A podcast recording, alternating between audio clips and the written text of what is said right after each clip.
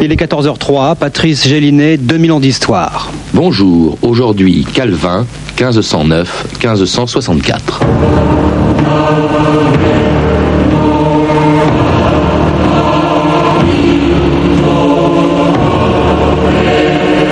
Je ne m'appartiens pas, j'offre mon cœur en sacrifice au Seigneur. Jean Calvin.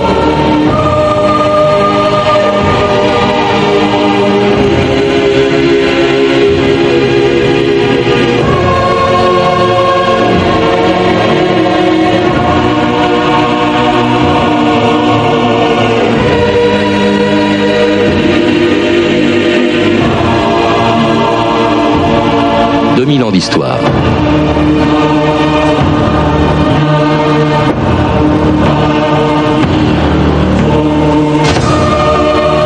a longtemps dit que la Renaissance était un âge d'or pendant lequel, grâce aux grandes découvertes, à la peinture italienne, à la richesse des villes flamandes ou au château de la Loire, l'humanité était sortie des ténèbres du Moyen Âge. C'était simple, il suffisait d'oublier que le Moyen Âge, c'était aussi le temps des cathédrales, de la paix de Dieu et de l'amour courtois.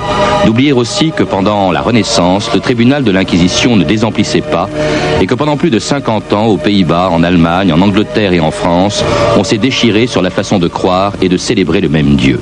C'était l'époque des guerres de religion et du massacre de la Saint-Barthélemy, pendant lequel un futur roi de France lui-même n'avait de choix qu'entre la mort et l'abjuration des idées nouvelles de Luther et de Calvin. J'abjure toute erreur et hérésie luthérienne et calviniste. Et vous supplie au nom de Dieu, de son Fils Jésus-Christ et de la glorieuse Vierge Marie, sa mère,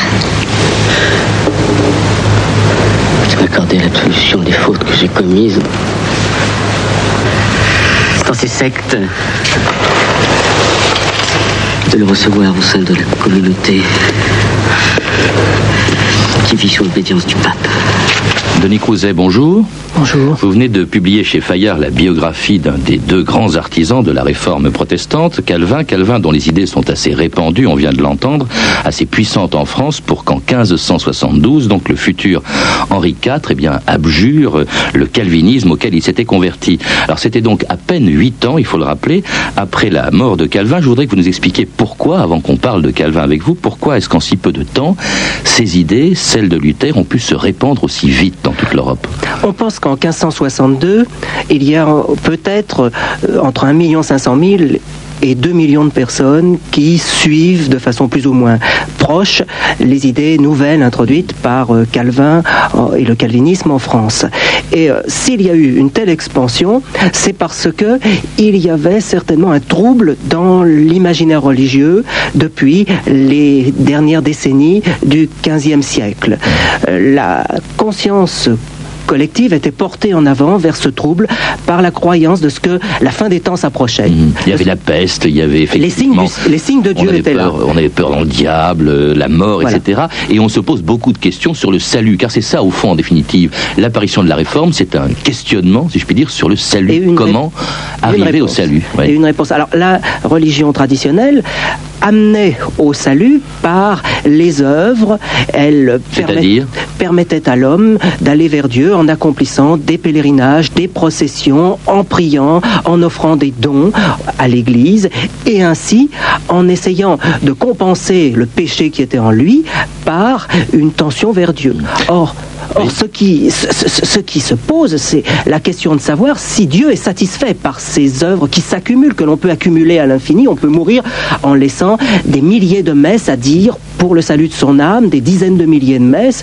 Est-ce que cela suffit? Est-ce que Dieu aime l'homme dans cette volonté d'aller vers lui? D'autant plus, Denis Crouzet, que c'est l'époque aussi où l'Église est extrêmement contestée. On lui reproche ses abus, le luxe, la corruption, euh, l'absentéisme des évêques, l'ignorance également des moines euh, et des prêtres, euh, tout ça fait qu'elle est extrêmement critiquée. Il y a une longue critique, euh, un anticléricalisme, entre guillemets, qui date du Moyen Âge, mais qui est relayé par les réformateurs, à commencer par Luther, qui le premier accuse Rome et son pape, Rome d'être la Babylone des temps modernes, et le pape même d'être l'antéchrist, entretenant une église qui vit pour satisfaire sa chair, mhm. la chair, et non pas pour satisfaire Dieu. Et pour euh, obtenir aussi euh, ce qu'on appelait les indulgences, hein, il faut rappeler, d'ailleurs c'est très lié euh, précisément au, au, problème du salut par les œuvres, c'est l'époque où le pape demande de l'argent pour la construction de Saint-Pierre de Rome. Et ça, ça choque beaucoup Calvin, et c'est,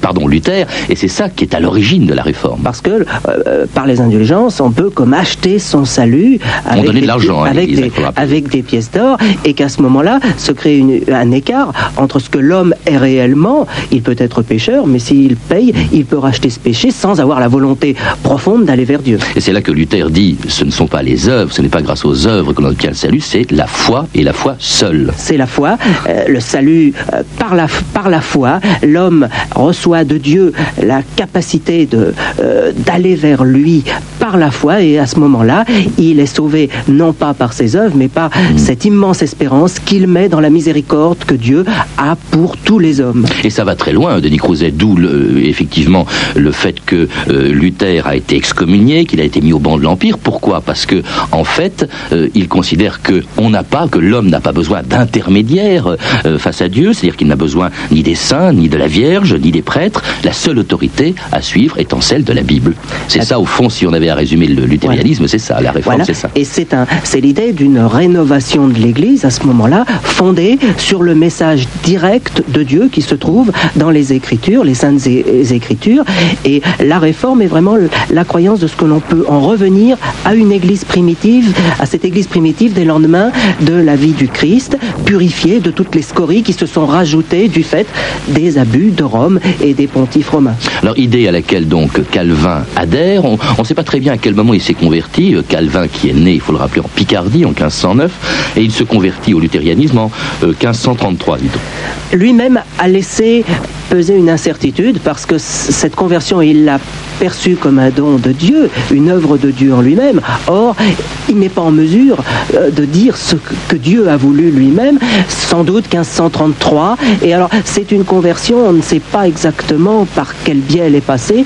Il a très vite, certainement, eu une capacité lui-même de créer son propre imaginaire religieux au-delà de ce que Luther avait, avait, avait construit, parce qu'il y a besoin chez lui, certainement, d'assurance, de certitude beaucoup plus forte que chez Luther. Et cela à une époque, Denis Crouzet, il faut le rappeler, où la France, qui jusque-là ne s'était pas montrée, enfin François Ier ne s'était pas montré très brutal, il n'avait pas réprimé le protestantisme, il faut rappeler que c'est l'époque où il ménage les princes allemands, qui eux, pour beaucoup d'entre eux, se sont convertis, où il ménage l'Angleterre contre Charles Quint. Seulement voilà, en 1534 se produit l'affaire des placards, et là commence effectivement une persécution des euh, réformés, enfin des, luthériens, euh, qui pousse euh, Calvin à partir dans ce qu'on appellera plus tard la Genève de, pardon, la Rome de la Réforme, c'est-à-dire à Genève.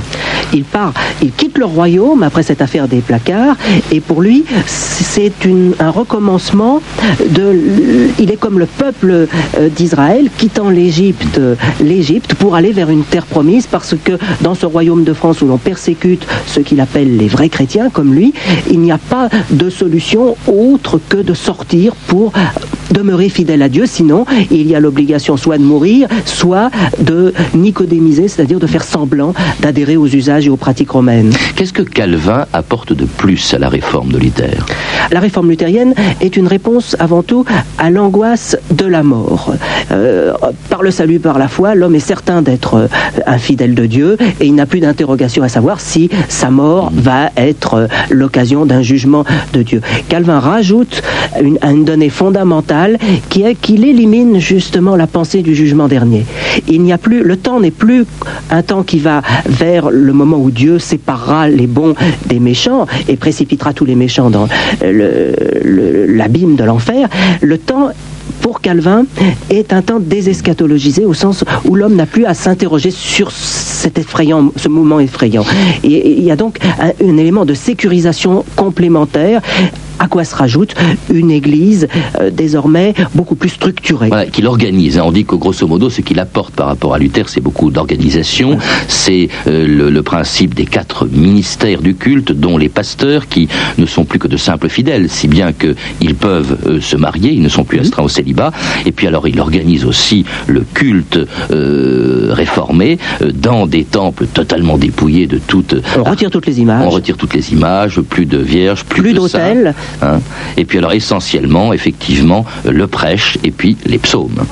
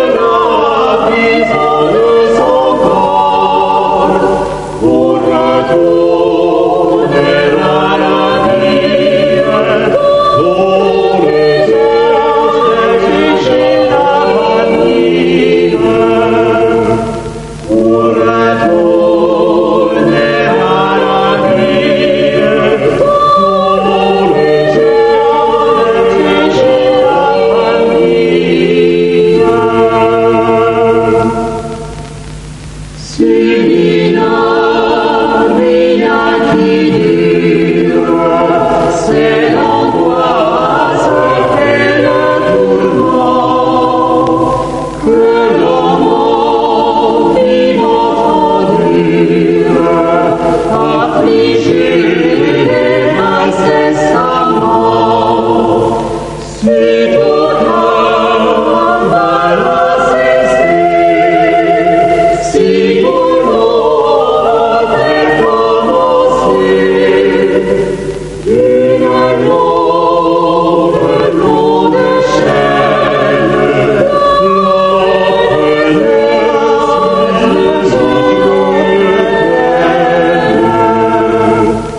écoutez France Inter, 2000 ans d'histoire. Aujourd'hui, Jean Calvin. Et c'était un psaume de la Réforme, composé par Claude Gaudimel et écrit par Antoine de la Roche-Chandieu, par le désert de mes peines.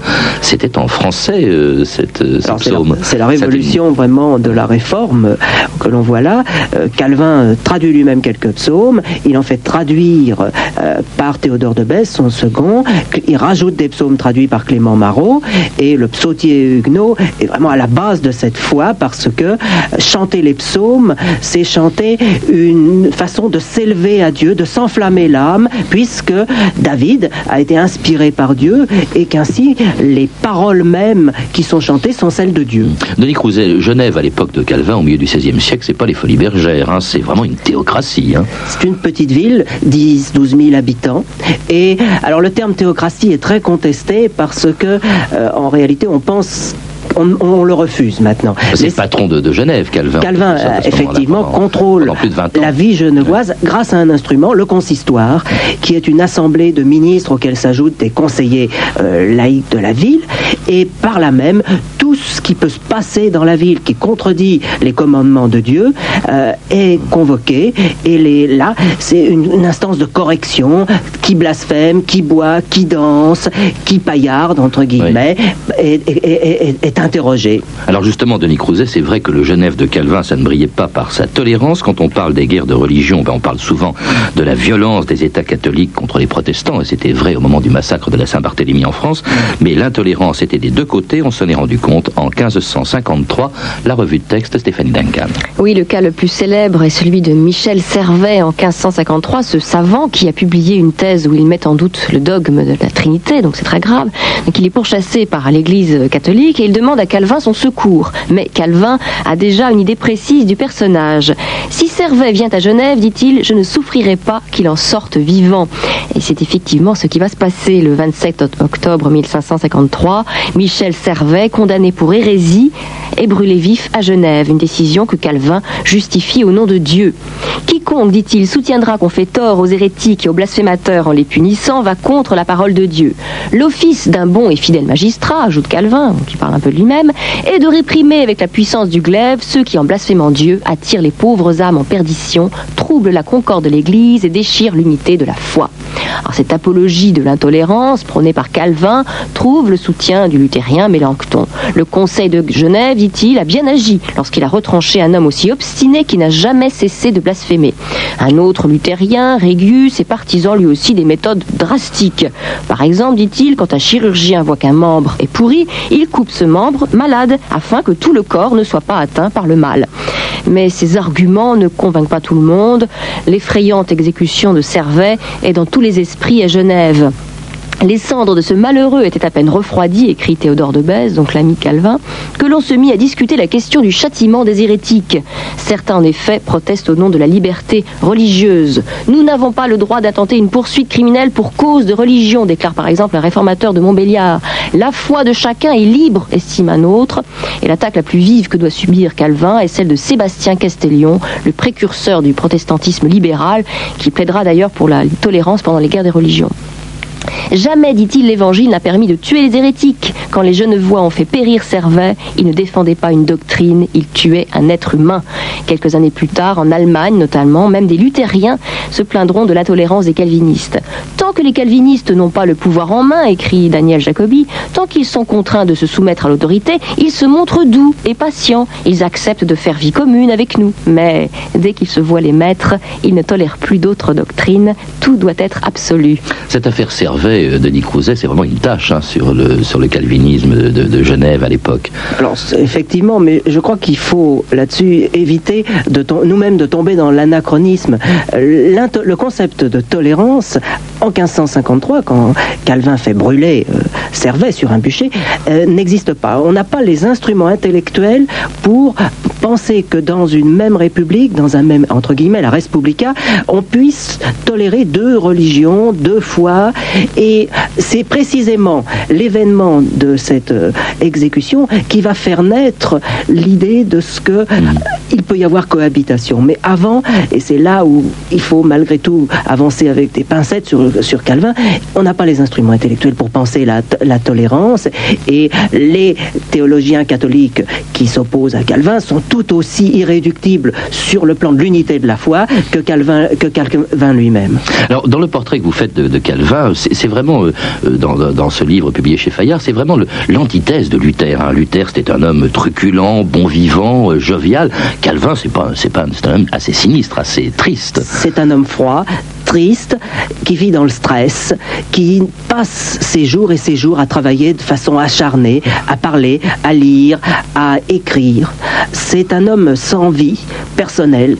Et je ne m'appartiens pas, on l'a entendu au début des voilà. je ne m'appartiens pas, disait-il, j'offre mon cœur en sacrifice au Seigneur. Et alors, il à partir de ce moment-là, il vit non pas euh, pour lui-même, mais en mimant des figures de l'Ancien Testament ou du Nouveau Testament. Il s'imagine successivement Abraham, David, Josué, l'apôtre Paul, et de là découle qu'il est en théâtre et qu'il n'a pas de vie personnelle. Bah, il, a quand même une femme. Il s'est marié quand il était à Strasbourg avec Idlette de Bure. Ils ont eu un enfant qui est mort très jeune, un garçon, et à partir de là, euh, l'existence de Calvin est entièrement vouée à l'amplification de cette réforme, de cette réformation. Effectivement, la réforme lui doit au moins autant qu'à Luther. Elle s'est répandue dans toute l'Europe, à partir donc de la Suisse, en commençant par les Pays-Bas. Regarde. Rien qu'ici, à Amsterdam, ils sont 2000. Ils attendent les bateaux. Ils préfèrent la faim, le froid ou l'inconnu, plutôt que de prier en secret dans des caves. Faire semblant d'aimer la messe. Parfois, j'ai envie de partir avec eux. Il faut résister au contraire. J'étais à Londres, en Allemagne.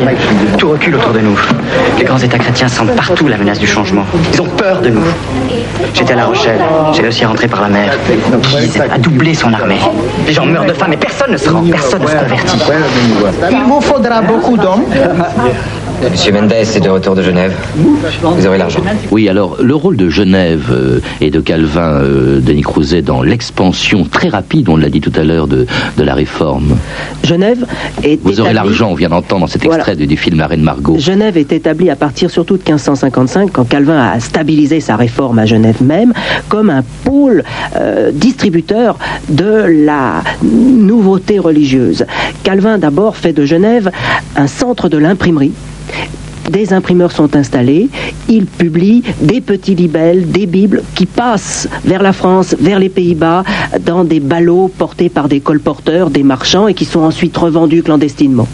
Et aussi et surtout, un pôle missionnaire, des hommes, des pasteurs, des pasteurs partent, appelés par les, les communautés informelles qui sont un peu partout dressées, dans, formées dans le royaume. ils partent et ils viennent, hein, parce qu'en en fait, toute l'Europe euh, euh réformée demande effectivement des pasteurs. Alors on, leur, on envoie euh, à Genève effectivement des, des, réformés euh, pour euh, devenir pasteurs. Ils sont formés là. Je, crois qu'effectivement Calvin disait envoyez-moi les bois, nous vous renverrons des flèches. Voilà. Et les flèches qui sont renvoyées viennent ensuite à l'appel des communautés Des églises à partir de 1557-58 sont dressées avec administration des sacrements, prédication et peu à peu, les cultes qui sont clandestins au début euh, deviennent publics et l'idée de cette église primitive retrouvée est une force d'appel auprès de ces chrétiens qui vivent dans le doute, dans l'angoisse sur leur salut et on arrive vers 1562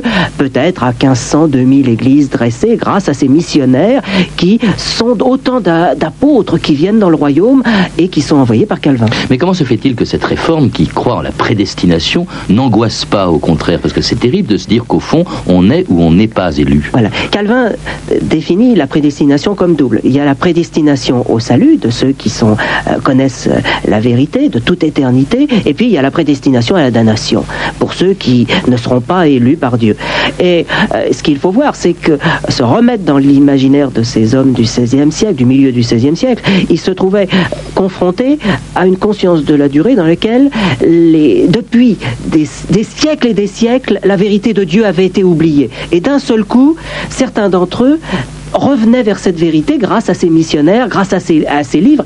Et pour eux, il n'y avait aucun doute là-dessus. Si dans un monde hostile et un monde euh, ignorant Dieu, ils connaissaient la vérité, c'est qu'ils avaient été prédestinés par Dieu à être des élus. Et quand on, on, lit que ces chrétiens défilent dans les villes en chantant les psaumes en 1560 face à des autorités hostiles, c'est triomphalement qu'ils chantent les psaumes et ce sont des élus, des saints.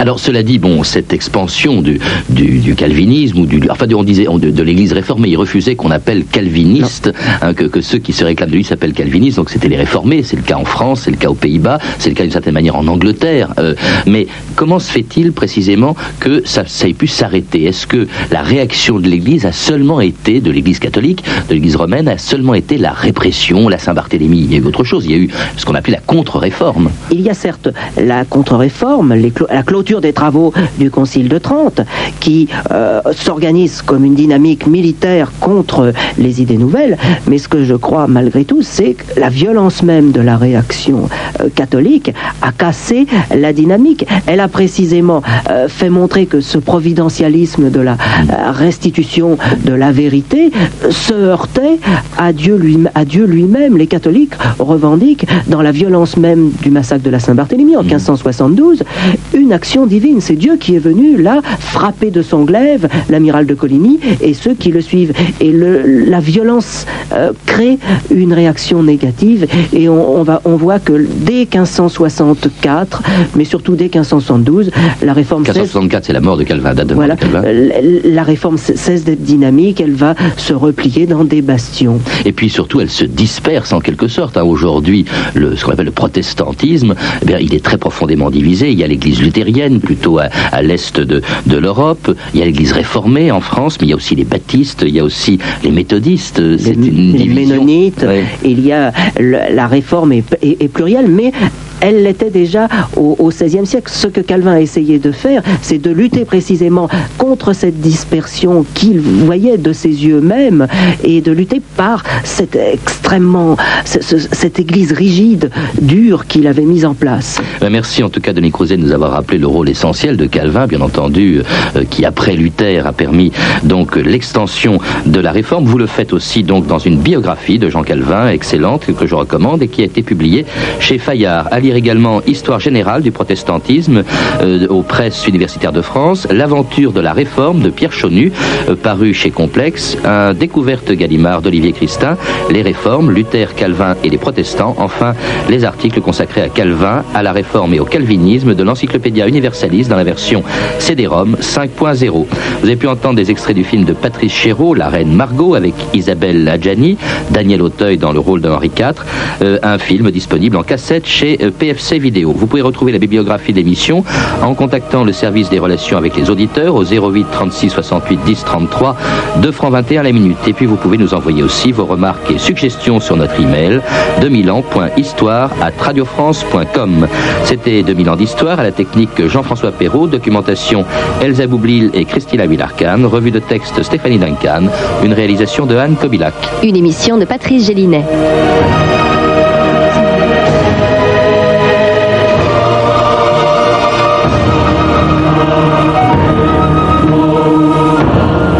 La semaine prochaine, dans 2000 ans d'histoire, lundi, les Tziganes. Mardi, eh bien, nous parlerons des 100 ans du métro, qui date en effet de 1900. Mercredi, Napoléon à Sainte-Hélène, avec André Castelot. Jeudi, les Compagnons de la Libération. Vendredi, avec France Inter, eh bien, nous serons en direct de Saint-Brieuc pour parler du plus breton des Français, du Guéclin. Bon week-end. À lundi, il est 14h30 sur France Inter. Votre rendez-vous avec Chris. Merci Patrice. Donc on se retrouve lundi. Puis vous savez, ce matin, je suis sortie, puis je suis allée me croquer. Euh, oh, je- toutes les femmes font ça, vous allez voir. Le matin, comme ça, on va chercher les baguettes de pain. Croquons ensemble le quignon de la baguette. C'est vrai, parmi les choses agréables qu'on fait jamais, quand on fait les courses, ensemble, puisqu'on les fait souvent ensemble, aux auditeurs, puisque je vous emmène au marché faire mes sondages, écoutez ce petit bruit que nous connaissons bien, nous les femmes. Voilà, c'est ce petit moment délicieux où nous décidons de croquer le bout de la baguette. Et tant pis, ils n'avaient qu'à aller chercher la baguette eux-mêmes. S'ils voulaient avoir le quignon. Vous allez chercher des baguettes le matin, Thomas Dalle? Euh, non, moi c'est pain de campagne. euh. Pain de campagne, vous croquez pas le quignon? J'aime bien les tartines. Ah, vous aimez bien les tartines. Et vous, vous croquez le quignon de la baguette le matin? Oui, surtout le matin. Surtout le matin. Voilà, c'est bien. Moi, j'avais encore la voix du matin quand j'ai enregistré, c'était affreux.